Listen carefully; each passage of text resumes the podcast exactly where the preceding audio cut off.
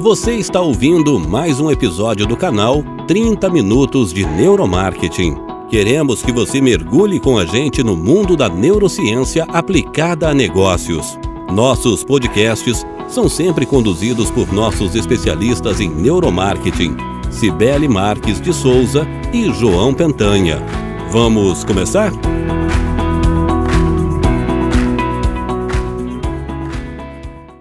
Hello, I'm Cibele. I work as a marketing director for FastTest Brazil. And at this episode, I'm going to talk about FastTest, this amazing neuromarketing tool. Okay, uh, uh, I know I work for this company, but it, it's, it's a really amazing company. I have uh, here two special guests. João, uh, he's a partner and founder of Atingir Mais, and he's going to introduce himself at the right time. And Kate, She's a senior account manager for FastTest Neuro Solutions in Russia. Uh, Kate, let's start with you. Uh, could you point the main gains in hiring a fast test experiment compared to uh, traditional marketing research, please? Hi, Sibel. Hi, everyone who's listening to this podcast. Yes, of course, I can point it out. So uh, working a lot with facial coding and other online neuromarketing techniques, I found out there were a great number of advantages of FastTest experiments in comparison with other traditional methods like surveys. First of all, we definitely understand what people feel when they see brands' creative materials. So uh, they do not just randomly choose any answer in a questionnaire and hide a truth. They simply watch a video and that's practically all from them.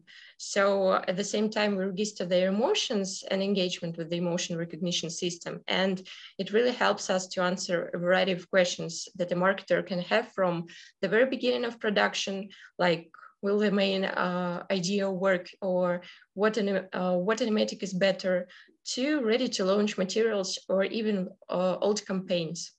So uh, FastTest will definitely help to uh, gain learnings from the new campaigns. Great. And we know that uh, there are a lot of neuromarketing tools to run traditional neuromarketing experiments in, in the marketing. Uh, I think I think in Russia, uh, especially Andrew, he has already worked for this kind of companies. So, yeah. Kate, can you tell us um, if fast tests can bring a different a different result when compared to a lab experiment for the same pur purpose? I mean, for marketing purpose. Yeah, well, generally speaking, online neuromarketing research and lab experiments contribute with practically the same value to the development of brand. A neuromarketing lab sometimes can give a marketer deeper results or more complex analysis because of a wider range of tools that can be used. However, of course, a classic neurolab is much more expensive. It takes more time for one project and it's not always convenient. So uh, I can give you an example. Let's say you need to make your test with a very specific audience that is likely to be unreachable in the area where NeuroLab operates. So online neuromarketing tests help in this case as well in, in other cases. But anyway, practical value from a NeuroLab and from an online neuro, uh, neuromarketing experiment is the same. But as for online neuromarketing experiment, it definitely cheaper and faster. Wow, that, that's okay. that's that's what matters: cheapest and faster. yes, that's it. Yeah. And Sally, for example, an eye track experiments uh, to validate a shelf or a point of purchase material that you runs in a supermarket can bring different results when compared to a FastTest eye tracking online experiments because of the environment, the lights, the people around, the noise, and everything that we, that we have in, in a point of purchase and in an online experiment. What's your opinion about that? Okay, uh, when we run an online experiment with FastTest, because you know the FastTest works just for online experiments, okay? uh, the respondents' uh, emotions, um, they aroused, are aroused by exposure to that marketing material that are being evaluated. For example, you have a point of purchase material, you have a, a, a video, and you have a, um, a banner or anything that, uh, that you want as a marketing perspective, okay? Uh, it means that we are able to understand uh, for marketing what, what changes we have to, have to be made to improve that material. Uh, it can be a point of purchase material or a, a, picture of a planogram, for example, if you are talking about uh, trade marketing or sales materials, okay? Uh, once we go to the real world, we really have some points related to the environment that must be considered uh, in a, as a sales uh, result. Uh, that, that, really determine, determines the, the sales results. Okay. Uh, however, each store is unique and the sales experience is also unique in one in each one of them. Uh, it means that we are going to to put a, to place a planogram in a in a store that is really different from another store. Um, if you want to know the respondents emotions in each environment we should test one by one all of them. What's it's really impossible okay? What fast test shows uh, is if the marketing concept is efficient in, reg in regular situations that matters to trade marketing and sales teams. It means that we are going to, to reach the respondents' emotions, uh, what, what they feel when they, when they are, um, when they see that material, no matter what material it is, and what we can we can do as a marketing perspective to to improve this this material or this video or anything. Uh, once we, we put it into a, a re, the real world into an environment many things can can influence the the sales results.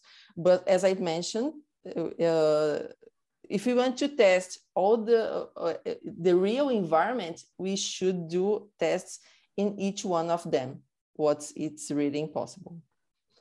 That's it. Yes. As, and, and as uh, Kate mentioned, uh, fast ex experience is cheaper and faster.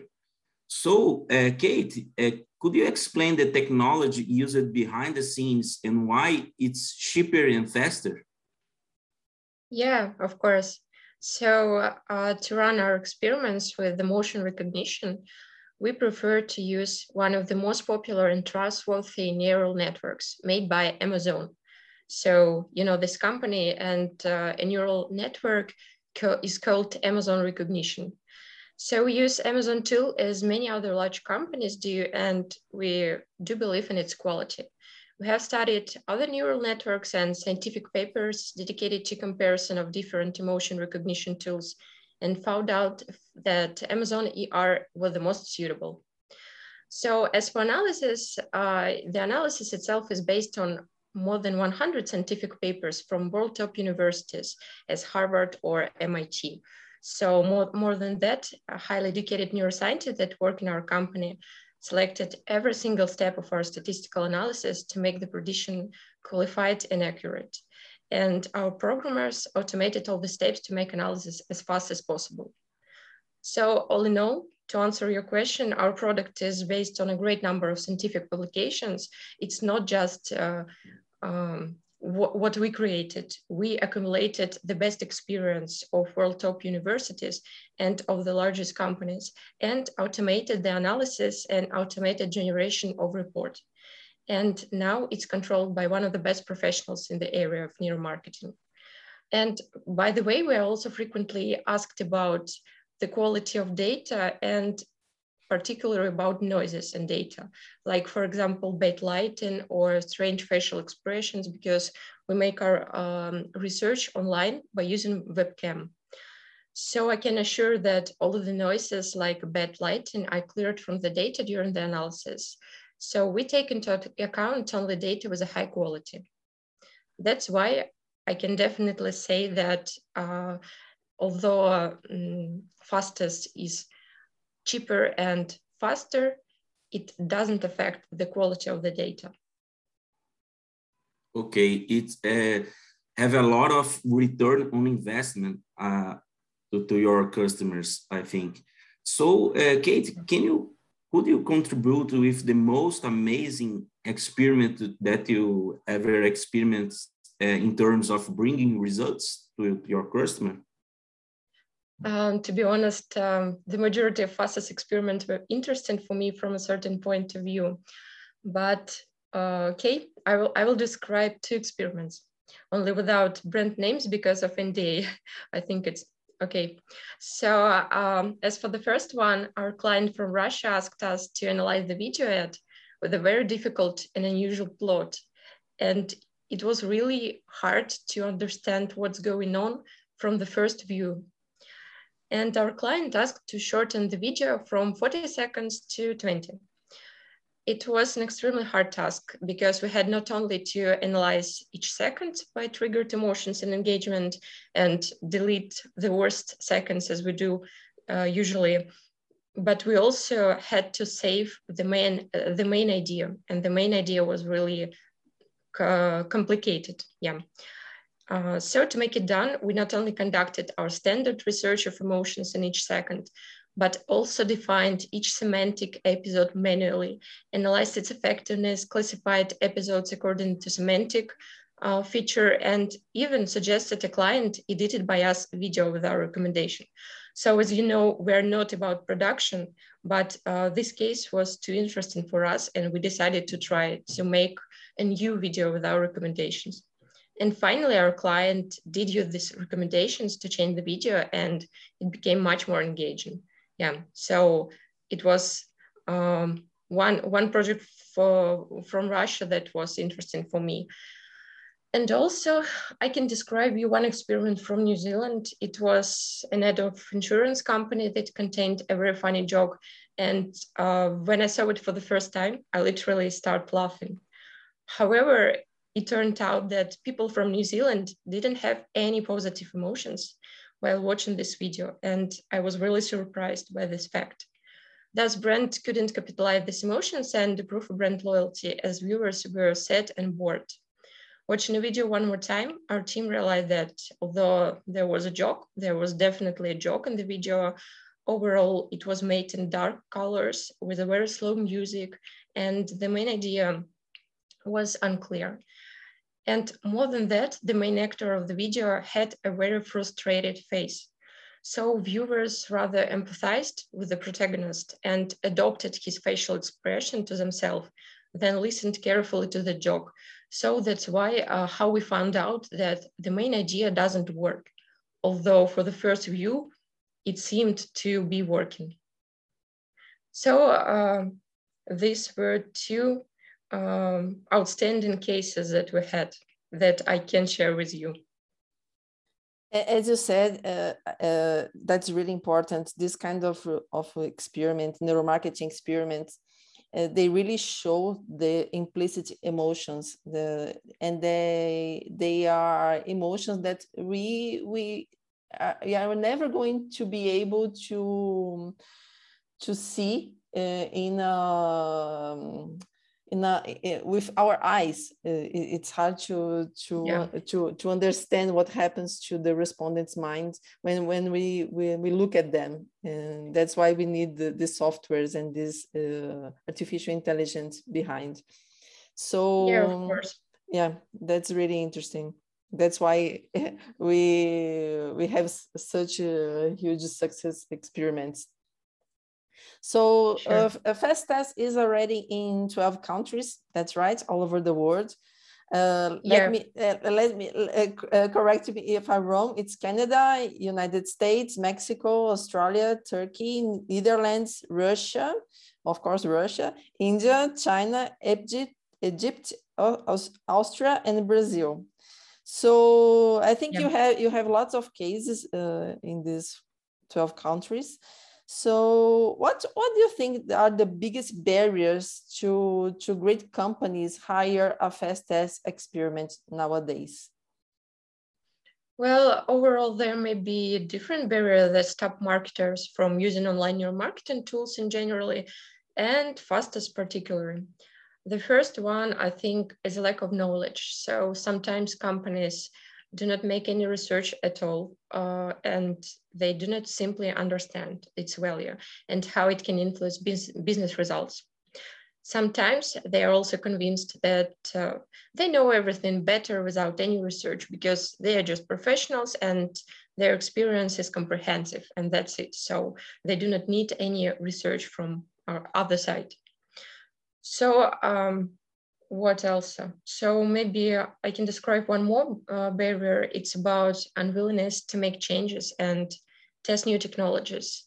For decades, marketers used to uh, conduct traditional surveys or focus groups or other traditional methods. And now they feel very confident and comfortable with these methods. Uh, and uh, unfortunately, they do not intend to make progress to maybe uh, diversify consumer data with some new insights that can be obtained from uh, online neuromarketing techniques. Uh, that's why they um, stop themselves from doing such research. And of course, uh, there are um, more uh, barriers, but they are quite obvious, like price for some uh, countries or strong competitors.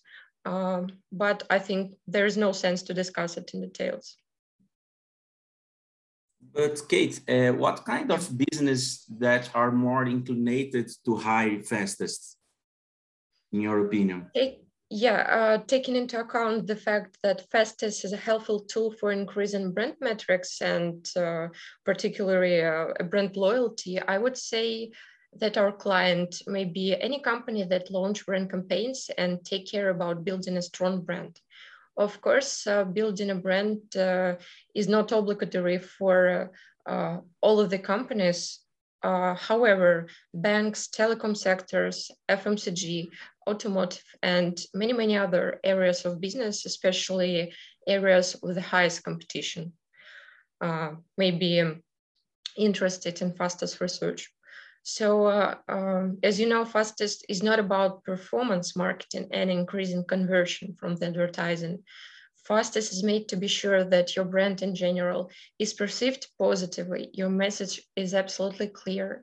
You evoke only right emotions. Your uh, advertisement is engaging and it doesn't really irritate people, uh, especially your target audience. So with FastTest, you rather can learn how to work your way for a better advertising and most importantly, how to spend a media budget effectively. So uh, all in all, I cannot say that FastTest is better for only, for example, FMCG sector. No, it's just for companies who want to build um, a love brand, uh, a brand who will be uh, followed, who will be liked by many, many people. And you know, it happens, uh, you were talking, uh, it happens the same way here in Brazil. And and when, when we look at uh, around the world we we can uh, realize that uh, humans are all the same in different places. Uh, we have some cultural barriers here too. Uh, you know mm-hmm. companies are uh, they are used to validate their marketing campaigns with traditional researches or they simply launch their the um, campaigns without uh, with total risk without checking it and without uh, making any kind of experiment. Uh, what what we are trying to to let them know is uh, they have they have they have to learn that neuromarketing experiments uh, can be a complement to their uh, to, to these researches to the traditional ones and and they are they are used to run uh, uh, both for different purposes. Uh, for example, traditional research can can be used to to build a concept and a neuromarketing uh, experiment uh, as fast as as FastTest does to validate them. And for example, FastTest helps helps to optimize a video. And, and, and it helps a lot because the, this tool evaluates it evaluates all the emotions second by second. And it means that when the, the video goes live that the chance of having a successful campaign is huge. And that helps a lot including in bringing return to the investment that's why it, it's an amazing tool Obrigado por ouvir esse podcast. Se você curtiu, compartilhe o link do episódio com seus amigos nas redes sociais. Aproveite para navegar pelo nosso canal 30 Minutos de Neuromarketing e desfrute de mais episódios como esse.